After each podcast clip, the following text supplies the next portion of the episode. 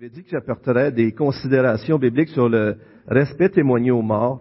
Et je vais vous expliquer pourquoi. Alors, ça va être un peu différent. Ce ne sera pas une prédication comme à l'habitude. Mais quand même, euh, j'aimerais euh, commencer en vous parlant d'Ebenezer Scrooge. Est-ce que ça vous dit quelque chose, Ebenezer Scrooge? Tu sais, dans le conte de Noël, là, le monsieur gratteux, là, tu sais, là, qui, qui, se fait visiter par les trois esprits de Noël. Vous en souvenez-vous de ça? On a un conte pour enfants pour ça. Et ce monsieur-là était très gratteux, était très riche dans un temps où ce que les gens étaient dans la misère.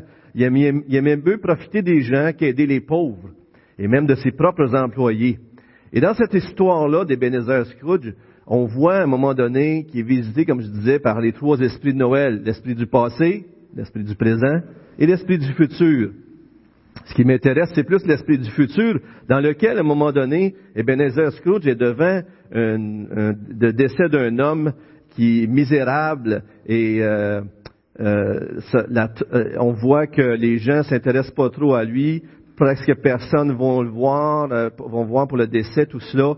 Et à un moment donné, il se retrouve devant une pierre tombale et euh, les gens, euh, ils voient la pierre tombale, puis ils regardent comme il faut. Et qu'est-ce qu'ils voient dessus? Ils voient son propre nom, avec la mauvaise herbe, puis toutes ces choses-là.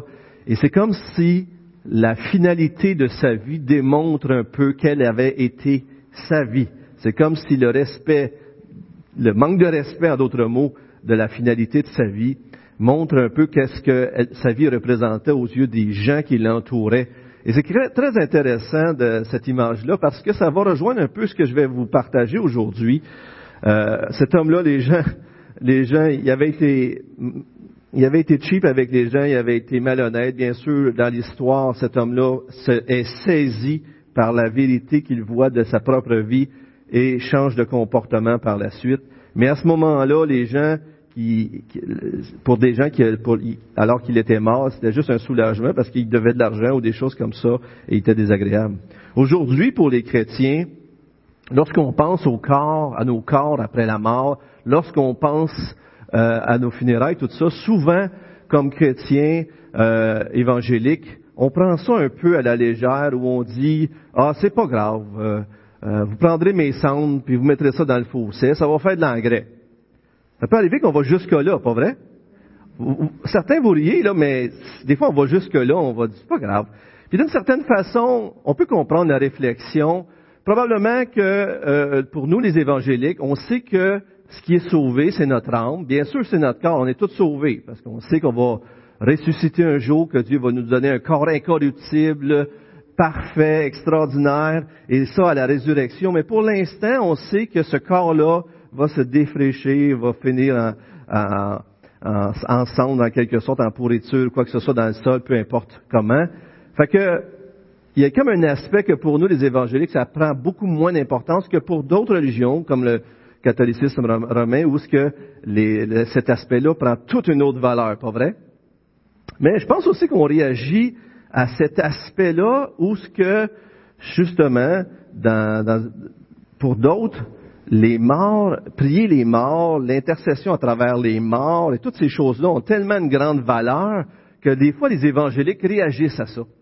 Et souvent, on a été, l'être humain fait ça a quelque chose qui lui déplaît, quelque chose qui le, qui le rejette, il réagit en faisant l'inverse. Et parfois, on va trop loin de l'autre côté aussi. Alors, il y a ceux qui rendent quasiment un culte aux morts, d'un côté, puis de l'autre côté, il y a ceux qui rejettent complètement euh, le corps, puis tout ça, ça n'a pas d'importance. Des fois, on va jusque là. Et euh, moi, je pense que aujourd'hui, ce qu'on va voir, c'est qu'encore une fois, lorsqu'on revient aux Écritures, il y a un équilibre beaucoup plus euh, plus plus beau, plus respectueux qui, qui est dans cet aspect-là. C'est pas un sujet qu'on parle souvent. le comité du cimetière, on a réalisé que lorsqu'on parle du cimetière, c'est un sujet un peu euh, froid, hein, un sujet qu'on parle pas souvent, qu'on est là, puis c'est pas très intéressant. Mais on réalise que pour les chrétiens évangéliques, c'est comme ça n'a tellement pas de valeur qu'il y a quelque chose là-dedans qu'on peut, on peut perdre l'aspect de faire les choses de la bonne façon selon ce que les Écritures nous montrent aussi. Et c'est ce qu'on aimerait s'arrêter aujourd'hui. On a demandé euh, au, au, Conseil des Anciens si je pouvais partager ça, et aujourd'hui, je vous parle de ça. C'est pour ça que ça va être un peu différent. En commençant, on va vous montrer des diapositives, bien sûr, aujourd'hui. On, va aller dans Genèse 23, on va aller dans trois textes spécifiques, mais on va s'arrêter sur plusieurs textes. C'est pour ça que je vous ai mis plusieurs textes à l'écran. Vous pouvez trouver dans Genèse 23, mais en commençant, je veux juste nous rappeler quand même des vérités fondamentales. Est-ce que les morts peuvent être des médiateurs? Bien sûr que non. Les Écritures sont claires là-dessus.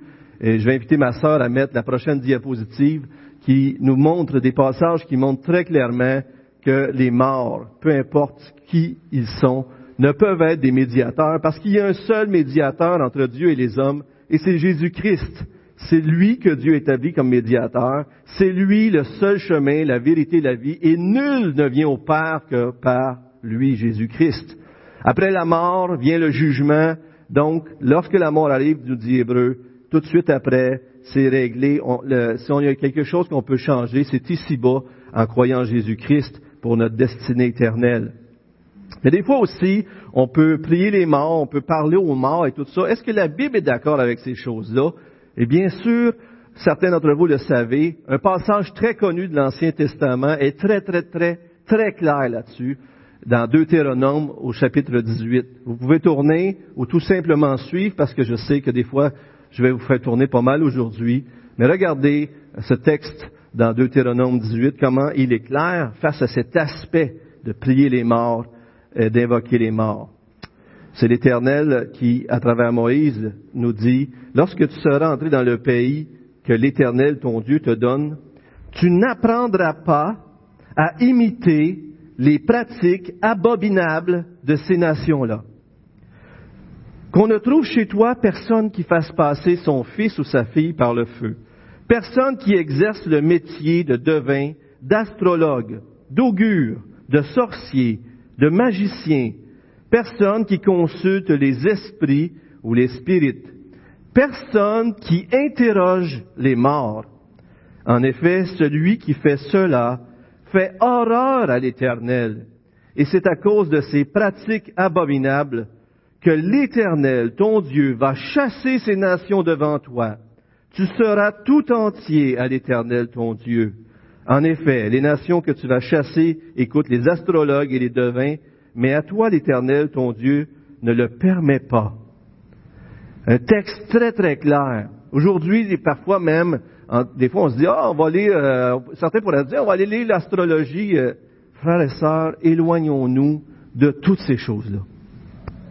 Éloignons-nous des astrologues, de tout ce qui est, je comprends, là, euh, j'ai pas de problème l'idée de, tu sais, des fois, des spectacles qui font euh, des illusionnistes, des choses. Je veux faut pas virer fou avec ça. L'idée, c'est de chercher à travers ces choses-là des choses qui ne reviennent qu'à Dieu. Avez-vous remarqué qu'est-ce que Dieu dit?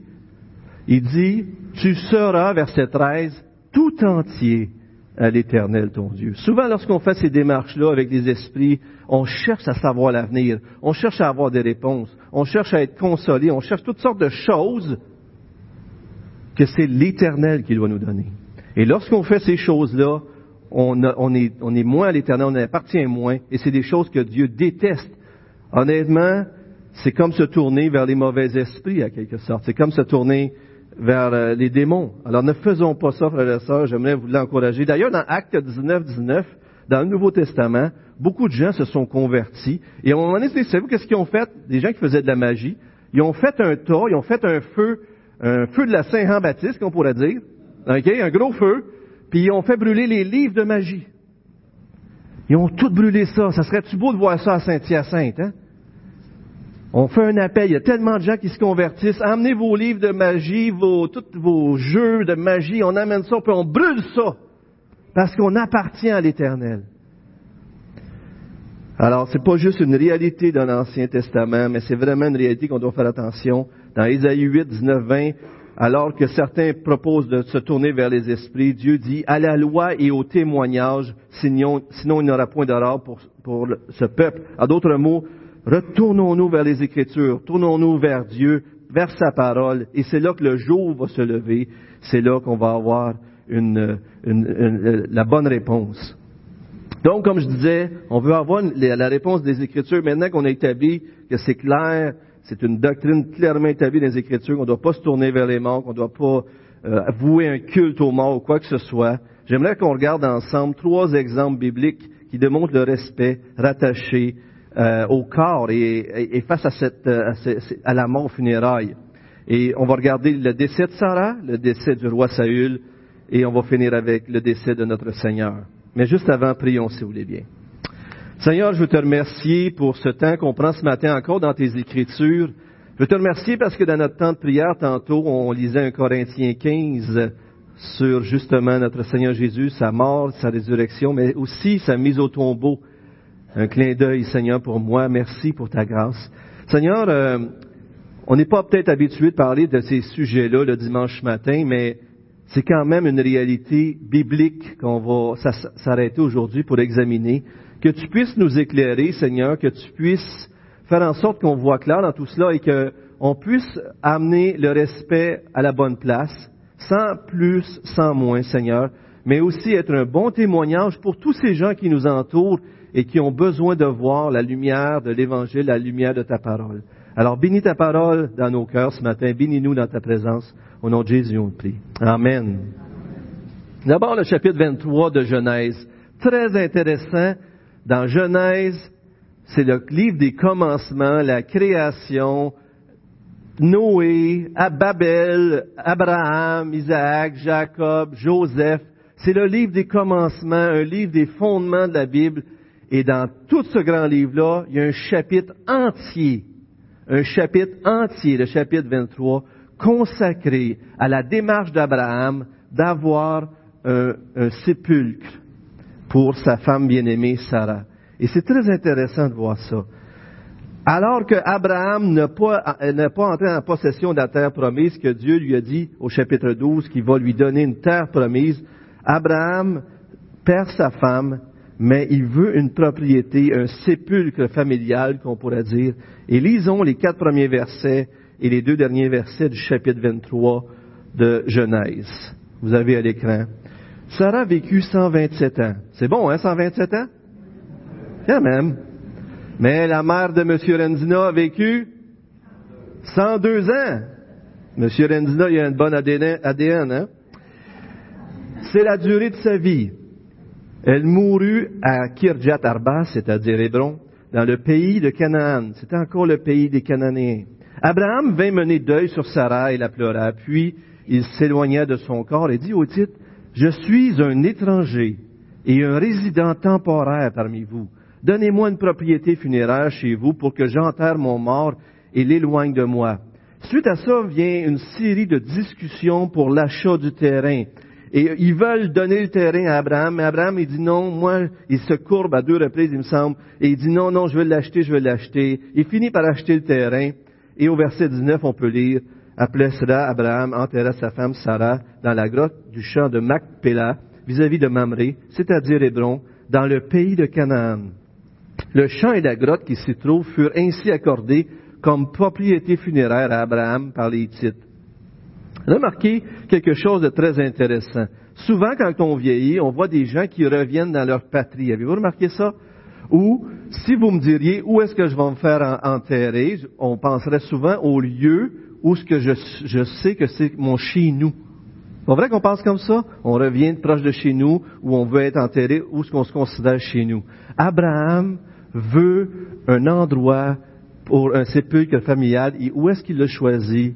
Dans le pays de Canaan? Pourquoi? Parce que Dieu lui a dit, un jour, ça sera ton pays par la foi. Abraham sait que ça va être la terre qui va appartenir à lui et à sa descendance. Il achète un terrain. Il est en train de montrer quelque chose d'une foi là-dedans qui est très intéressante. Et vous savez, Abraham, Sarah, Isaac, Rebecca, Jacob, Léa sont, vont être enterrés dans ce milieu-là. Et donc, il y a comme un aspect où ce qui communique une foi en Dieu en voulant que sa postérité ait un sépulcre dans la terre promise. Et bien sûr, ça va devenir la terre du peuple d'Israël. Mais remarquez une expression qui arrive dans ce texte-là. Il dit, je suis un étranger et un résident temporaire parmi vous. Vous connaissez cette expression-là? De qui cette expression-là, à qui revient cette expression-là dans le Nouveau Testament? À qui? Vous en souvenez-vous, Pierre, Paul, il utilise, il dit on est, on est des, Pierre, il dit qu'on est des voyageurs sur cette terre, des étrangers, un Pierre, et Paul, il dit qu'on est des euh, cités célestes, on est des citoyens des cieux, excellent, merci beaucoup. Vous savez, c'est extraordinaire parce qu'ici, Abraham, il dit, je suis un étranger, un, voyageur. Un peu plus tard, le peuple d'Israël va être déporté en exil et ils vont être des étrangers exilés et ils vont revenir dans leur pays. Mais cette image-là de l'Ancien Testament est employée pour nous, les disciples. Comment on va vivre sur cette terre? On va vivre comme des exilés, des étrangers en attendant notre patrie céleste. C'est beau, hein?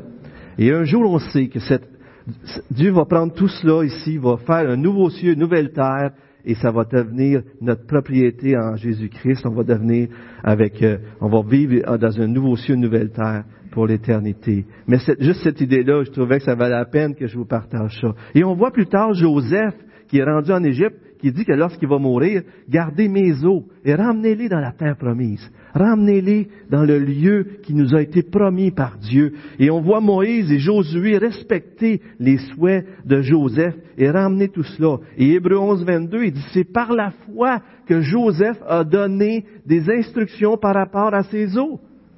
Quand même intéressant hein, de voir tout ça. Un autre fait intéressant dans le texte qu'on a lu aujourd'hui, euh, dans le texte, on, on va lire des textes là, et on voit que euh, le deuil durait entre, ça pouvait varier. Souvent, on voit 16 jours et d'autres fois, on voit 30 jours. Une durée de deuil, Moïse, Aaron, 30 jours. Jacob, ça a été jusqu'à 70 jours, plus 16 jours. Mais souvent, c'est 16 jours, on voit, on voit plus 16 jours, 30 jours. Il y a cette idée-là de deuil. Et quand les gens vivaient le deuil en ces moments-là, c'était, il y avait comme un aspect euh, publiquement de chagrin, d'abstention des parures. Euh, ils pouvaient même jusqu'à déchirer leurs vêtements, se mettre un sac. Ils pleuraient, bien sûr, se lamentaient. Il y avait même des pleureurs du temps de Jésus. Vous vous en souvenez? Vous avez déjà lu? Les gens étaient engagés pour pleurer. Alors, euh, euh, j'imagine c'était parce qu'on voulait montrer un deuil euh, ensemble. Et il y avait bien sûr ces fameux repas aussi pour les invités. Mais regardez un autre texte très intéressant dans Deutéronome 34. C'est lorsque Moïse meurt lui-même, un texte que Paul aime beaucoup parce que je l'ai déjà entendu le citer, cet récit. Mais regardez bien quand Moïse meurt. Moïse, le serviteur de l'Éternel, mourut là, dans le pays de Moab, conformément à l'ordre de l'Éternel. L'Éternel l'enterra dans la vallée, dans le pays de Moab. C'est qui qui a enterré Moïse? C'est fou, hein? Il est monté sur la montagne. Dieu y a fait voir la terre promise. C'est Dieu qui s'est occupé de lui. Vis-à-vis de Beth Péor, personne n'a su où était son tombeau jusqu'aujourd'hui. Moïse était âgé de 120 ans lorsqu'il mourut. Sa vue n'était pas affaiblie et il n'avait pas perdu sa vigueur. Seigneur, on aimerait ça que ça soit pareil pour nous, pas vrai, hein? Les Israélites pleurèrent Moïse pendant 30 jours dans les plaines de Moab puis les jours des pleurs, de pleurs et de deuil sur Moïse arrivaient à leur terme. Et on voit même dans Deutéronome 21, 13 que Dieu prescrit un deuil de 30 jours pour un certain type de situation. Alors le 30 jours est vraiment là. Il y a cette idée-là qui revient. Mais remarquez que c'est Dieu lui-même qui s'est occupé de Moïse. Pourquoi? On pourrait se poser des questions. Ce qui me vient à l'esprit, c'est que si le corps, le, cercueil, le tombeau de Moïse avait pu être trouvé, Moïse était un personnage tellement important que le peuple aurait pu se tourner dans l'idolâtrie. C'est probablement aussi pour ça que nous n'avons peut-être une des raisons qu'on n'a pas les écrits originaux de la Bible. Imaginez-vous qu'on aurait les premiers écrits des, apôtres. On aurait pu tomber dans l'adoration de ces choses-là, mais un peu pareil. Un autre décès qui nous apprend comment on ne devrait pas traiter nos corps comme des déchets, comme quelque chose qui va engraisser le sol simplement, c'est le décès de Saül, alors que le, premier roi d'Israël, Saül, était un homme qui a cherché à faire mourir le roi David. Vous vous en souvenez? Il l'a poursuivi. Et David, de son côté, aurait eu l'occasion une fois ou deux, peut-être trois, de faire mourir le roi Saül. Il l'a pas fait, parce que c'était loin de l'Éternel. Il voulait pas toucher à celui qui avait été loin par l'Éternel. Et on voit son histoire dans 1 Samuel 31, 1 à 13, la fin de son histoire. Et regardez cela avec moi.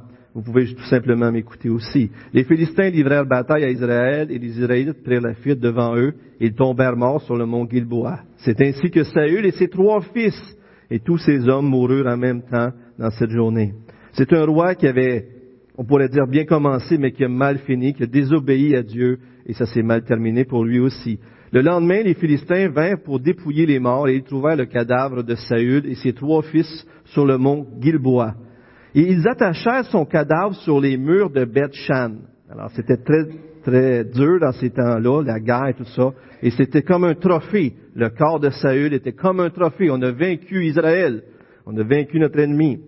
Lorsque les habitants de Jabès en Galaad, donc euh, je crois la famille de Saül, apprirent que les Philistins avaient fait ce qu'avaient fait à Saül, tous les hommes vaillants se levèrent, après avoir marché toute la nuit, ils arrachèrent les cadavres de Saul et de ses fils des murs de Beth-Shan.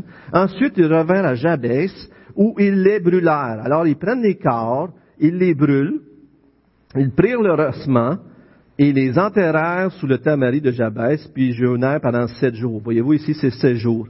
Alors, ils ont pris le corps, probablement que le corps était possiblement en train déjà de décomposer. Dans ce temps-là, il allait très vite. Je crois que la même journée, souvent, ils l'enterraient. Mais pour des raisons euh, probablement de, pour pas qu'il y ait de contamination ou quoi que ce soit, ils les ont entourés aux sécurité pour pas qu'ils se fassent reprendre le corps. Ils ont brûlé le corps et ils ont enterré. On voit dans 2 Samuel, un peu plus loin, la suite, c'est parce que ça finit un Samuel à chapitre 31, dans 2 Samuel, David est proclamé roi, mais on voit que David, sa réaction, il prend des, il s'humilie, il pleure, il jeûne avec ses hommes quand le roi Saül meurt, et il lui compose tout un éloge. Le roi David compose un éloge à Saül, le roi qui a cherché à le faire mourir, et à Jonathan, son, grand ami. Et c'est très intéressant, juste face à l'éloge. Des fois, on, veut tellement être vrai, les chrétiens, que lorsque quelqu'un meurt, on veut dire toute la vérité sur lui, puis toutes les mauvaises choses qu'il a faites. Est-ce que c'est toujours approprié? Moi, je suis pas sûr de ça. Ici, David prend le temps de souligner ce que Dieu a fait de bien à travers Saül. Il prend le temps de souligner qui étaient les belles choses. Et c'est vraiment un beau texte à aller dans les, premiers chapitres de 2 Samuel. Mais regardez dans 2 Samuel 2, 4 à 6, on va vous le mettre à l'écran, vous l'avez déjà. Regardez comment David dit ce, ce, que les gens ont fait à propos de Saül en le mettant en terre, en allant chercher avec courage. Il dit, soyez bénis de l'Éternel, puisque vous avez de la sorte usé de bienveillance envers Saül, votre Seigneur, et que vous l'avez enseveli. À présent que l'Éternel use envers vous de bienveillance et de fidélité, moi aussi je vous ferai du bien parce que vous avez agi de la sorte. Ils ont bien fait de faire ça. On a, les gens auraient pu dire, bah, c'est un mauvais roi ou quoi que ce soit, ou on va le laisser là pourrir. Non, non, c'était pas ça l'idée. On voulait le mettre en terre par respect pour lui. Regardez dans l'Ancien Testament, on a encore un autre texte, dans 1 roi 14, 13. Et Jéroboam, dans l'Ancien Testament, est connu pour être un mauvais roi. Malheureusement, Dieu lui offre la royauté, mais lui, il ramène le peuple dans l'idolâtrie et il, commet vraiment de graves péchés qui amènent tout un peuple dans le péché. Et, là, son fils, son enfant est en train de mourir. Il va envoie voir une prophétesse pour savoir qu'est-ce qui va arriver. Tout Israël prendra. Alors là, la prophétesse de la part de Dieu répond à sa femme qui a été voir cette prophétesse-là. Tout Israël prendra le deuil sur leur fils et l'ensevelira, car il est le seul de la maison de Jéroboam qui sera mis dans une tombe, parce qu'il est le seul de la maison de Jéroboam qui se trouve, en qui se trouve quelque chose de bon devant l'Éternel, le Dieu d'Israël. Voyez-vous, toute la famille, il y a eu comme une prophétie qui dit, verset 11, juste avant, il dit, il y en a qui, on ne l'a pas dans le PowerPoint, mais dans le passage, ça dit que ceux qui vont mourir dans la ville vont être mangés par les chiens, puis ceux qui vont mourir dans la campagne vont être mangés par les oiseaux. En d'autres mots, il y a une malédiction terrible qui s'abat sur cette famille-là. Et la malédiction, c'est qu'ils ne seront pas dans des tombeaux. Ils ne seront pas mis en, ils n'auront pas un lieu de, repos, de sépulture. Tandis que pour, euh, pour lui ici, pour cet enfant-là, Dieu a trouvé quelque chose de bon en lui, alors il lui permet d'avoir une sépulture. C'est quand même très intéressant, ces choses-là.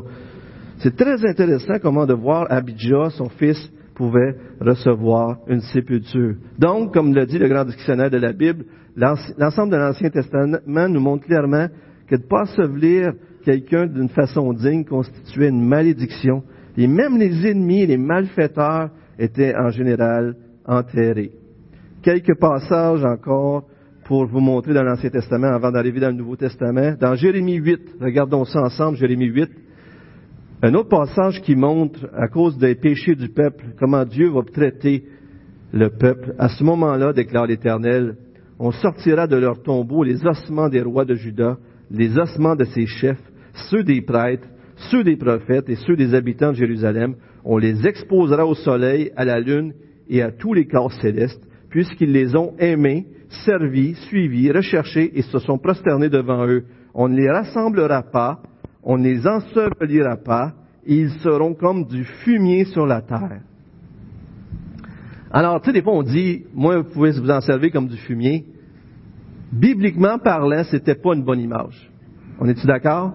Voyez-vous ici, là, c'était comme dire, ces gens-là, ils ont adoré des idoles, ils ont, fait pécher le peuple de Dieu, ils se sont détournés de Dieu, ils ont fait des choses mauvaises. À cause de ça, on va les répandre comme du fumier. Il y a comme cette idée-là qui est rattachée à toute cette, euh, cette euh, la fin de nos vies-là, un symbolisme, on dirait que la façon qu'on termine devrait être l'expression de la vie qu'on a menée devant Dieu. Il y a quelque chose là de repos, un symbolisme, une, image qui est donnée. Je suis pas en train de dire que ceux qui sont morts dans les mers ou ceux qui sont morts, les, serviteurs de Dieu qui sont morts sur les champs de bataille, qui n'ont pas jamais trouvé de sépulture, qui sont maudits, c'est pas, comprenez-vous, c'est pas ça que je suis en train de dire. Tout ce que j'essaie de faire ce matin, tout ce que j'essaie de nous faire réfléchir, c'est que on devrait peut-être pas traiter à la légère la finale. Puis je suis pas en train de te dire, allons-y, achetons des pierres funéraires qui vaut des milliers de dollars. Je sais qu'aujourd'hui, il y a toute une business d'argent là-dedans, que quand quelqu'un décède, ça coûte des milliers de dollars. Et je suis pas en train de dire qu'il faut investir énormément. Mais d'être là à dire, de passer à investir énormément puis de, dire, ben, jetez-moi dans le fossé, c'est peut-être un autre extrême. Vous comprenez ce que je veux dire? Il y a comme un aspect où de dire que même si on doit faire, on doit faire attention financièrement, on doit regarder des choses qui coûtent pas trop cher, tout ça, je suis d'accord avec ça. Mais on devrait exprimer un certain respect pour la personne. Voyez-vous, quand on regarde les textes, là, c'est pas juste pour les gens qui restent que Dieu parle. Il parle pour la personne. Lui, j'ai trouvé du bon, il va avoir une sépulture. Il y a comme un aspect de respect, même si c'est pas un, je dirais pas que les gens, c'est des, maudits ceux qui n'ont pas de sépulture. Comprenez-vous? C'est pas ça que je suis en train de dire. Je suis en train de dire qu'il y, a un aspect de respect qu'on voit dans les Écritures qui devrait être là dans notre pensée et qui va sûrement nous aider à avoir un meilleur témoignage dans notre communauté plutôt que de traiter ça comme si on, on c'était rien. Et ici, d'être exposé tous ces corps-là, c'est un peu comme l'inverse de la promesse de posséder le pays. Ces gens-là, ils étaient comme disposés comme du fumier sur la terre. Et terrible de penser ça. Même, nous dit, euh, on dit que l'ensevelissement d'un mort était considéré comme une bonne œuvre en s'en allant dans l'histoire. Et on aspirait, même on voit lorsque des rois, certains rois furent enterrés dans le tombeau des rois, d'autres pas. Puis, tu vois, il y a comme un aspect aussi rattaché à ça. Mais dans 2 Rois 22, 20, un dernier passage avant de passer au Nouveau Testament, je crois que c'est le dernier roi de Juda, le dernier bon roi de Juda, euh, qui s'est humilié en lisant la parole de Dieu. Et lorsqu'il a entendu la parole de Dieu, il revient à Dieu, il refont une Pâque. C'est extraordinaire ce que ce roi-là a fait. Mais regardez, il va vers la prophète, un prophète, une prophétesse ou un prophète, je me souviens plus, pour avoir des nouvelles, euh, pour avoir la parole de Dieu. Et regardez ce que Dieu lui dit. C'est pourquoi voici, je te recueillerai auprès de tes pères tu seras recueilli en paix dans ton sépulcre, et tes yeux ne verront pas tous les malheurs que je ferai venir sur ce lieu. C'est juste avant l'exil de Judas. Et il rapporta au, roi cette parole. En d'autres mots, c'est comme si Dieu a vu la repentance du roi Josias. Il a vu son cœur se tourner vers lui. Josias a ramené le peuple à Dieu, mais il est mort et mais il dit, à cause que tu es un homme de Dieu, à cause que tu t'es tourné vers moi, à cause que tu t'es repenti, je vais prendre soin de toi, je vais m'assurer que tu vas avoir un sépulcre. Il y a quand même quelque chose de beau là-dedans. Hein? Alors il y a cette idée de paix, de repos qui est exprimée, de respect, d'honorer la personne à travers ces choses-là. Alors pas rendre un culte, mais pas non plus traiter comme si c'était n'était rien. Maintenant on arrive dans le Nouveau Testament, on a vu la femme d'Abraham, on a vu Sarah, donc on a vu Saul, comment David a traité Saul, malgré que c'était un ennemi. Et on voit maintenant dans le Nouveau Testament, ouais, ben qu'est-ce qui se passe dans le Nouveau Testament? Bien sûr, on voit des paroles comme celles que Jésus a dites, laissez les morts enterrer les morts. Mais dans le contexte, lorsqu'on lit ces, choses-là, c'est que Jésus est en train de dire à des disciples potentiels, si vous voulez me suivre, soyez entiers. Restez pas attachés à plein de choses en arrière de vous, suivez-moi. Donc, c'est pas l'idée de dire, on s'occupe pas des morts, dans le sens de la finalité des choses, parce qu'on va voir voir d'autres exemples qui montrent que c'est pas, c'est pas ça. Donc, c'est cette idée, soyez complètement engagés envers moi, suivez-moi en entier. On pourrait aussi parler euh, de Lazare, comment Lazare, son décès et sa résurrection, comment le tombeau a été un élément essentiel. Jean-Baptiste, s'est fait couper la tête, mais ses disciples se sont occupés de lui.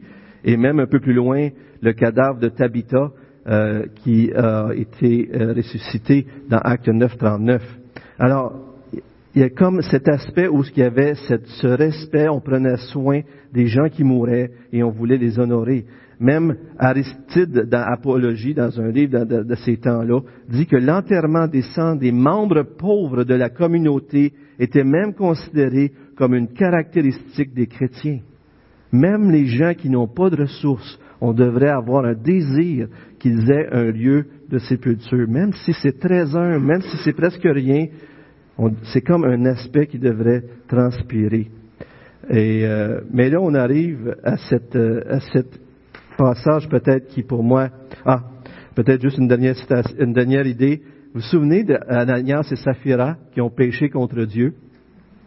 Bon, je ne veux pas rentrer dans l'idée est-ce que c'était vraiment des chrétiens ou pas, mais en même temps, euh, c'est des gens qui ont désobéi à Dieu, qui ont péché dès le début du Nouveau Testament dans les Actes, au chapitre 5, vous pouvez lire l'histoire. Mais qu'est-ce qu'ils ont fait quand ils sont morts? Il y a des jeunes gens qui sont venus, qui ont pris leur corps, puis ils ont été les enterrés.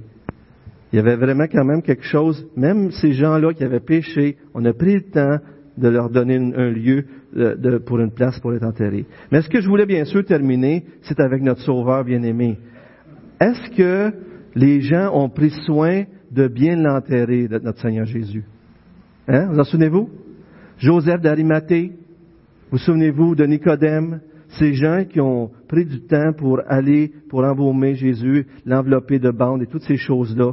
Et dans cette époque-là, c'est important de bien faire les choses. Mais malgré qu'il y était le rejet de plein de monde, les, disciples de Jésus ont pris le temps de le mettre et de l'ensevelir. Et l'ensevelissement de son corps fut un élément clé dans le témoignage de sa résurrection. Pensez-y. Souvent, on parle de sa mort, de sa résurrection, mais il y a un élément essentiel entre les deux qui démontre, qui prouve que Jésus est réellement mort. C'est son, il a été mis au tombeau. Et lorsque vous arrivez dans un passage comme euh, 1 euh, Corinthiens 15, on l'a à l'écran, je crois, euh, euh, le début nous montre que Paul est en train de résumer ici l'Évangile. Et comment le résume-t-il? Il dit trois, on pourrait dire quatre choses. Regardez bien, je vous rappelle, frères et sœurs, l'Évangile que je vous ai annoncé, que vous avez reçu et dans lequel vous tenez ferme. C'est aussi par lui que vous êtes sauvés, si vous le retenez dans les termes où je vous l'ai annoncé. Autrement, votre foi aurait été inutile. Regardez bien comment ce qu'il décrit l'Évangile. Je vous ai transmis avant tout le, message que j'avais moi aussi reçu. Christ est mort pour nos péchés, conformément aux Écritures. Il a été enseveli et il est ressuscité, conformément aux Écritures. En d'autres mots, Christ est mort, il a été enseveli, il est ressuscité. L'ensevelissement est clé dans notre compréhension et dans, cet aspect du témoignage de la résurrection de Jésus-Christ. D'ailleurs, lorsque Jean va au sépulcre en courant, c'est écrit dans Jean 28, au sépulcre, il entra, il vit et il crut. Lorsqu'il a vu qu'il y avait plus de, il, restait juste les bandes et que Jésus était ressuscité. Donc, même dans l'aspect de la résurrection de Jésus-Christ, sa mise au tombeau est un aspect clé. Vous savez, je termine, euh, je me vous mets deux derniers passages à l'écran. Euh, et ces passages-là nous montrent même notre propre résurrection. À nous. Regardez Ézéchiel 37, 13. Et vous saurez que je suis l'Éternel lorsque j'ouvrirai vos sépulcres et que je vous ferai sortir de vos sépulcres, ô mon peuple. bon, il faudrait voir l'idée de l'image, mais regardez dans le passage de Jean 5, 26, 28. En effet, tout comme le Père a la vie en lui-même, Ainsi, il a donné au Fils d'avoir la vie en lui-même. Ne vous en étonnez pas, car l'heure vient où tous ceux qui sont dans les tombeaux entendront sa voix et en sortiront. Il y a comme un aspect où de dire que on est enterré, mais un jour, on va connaître la résurrection.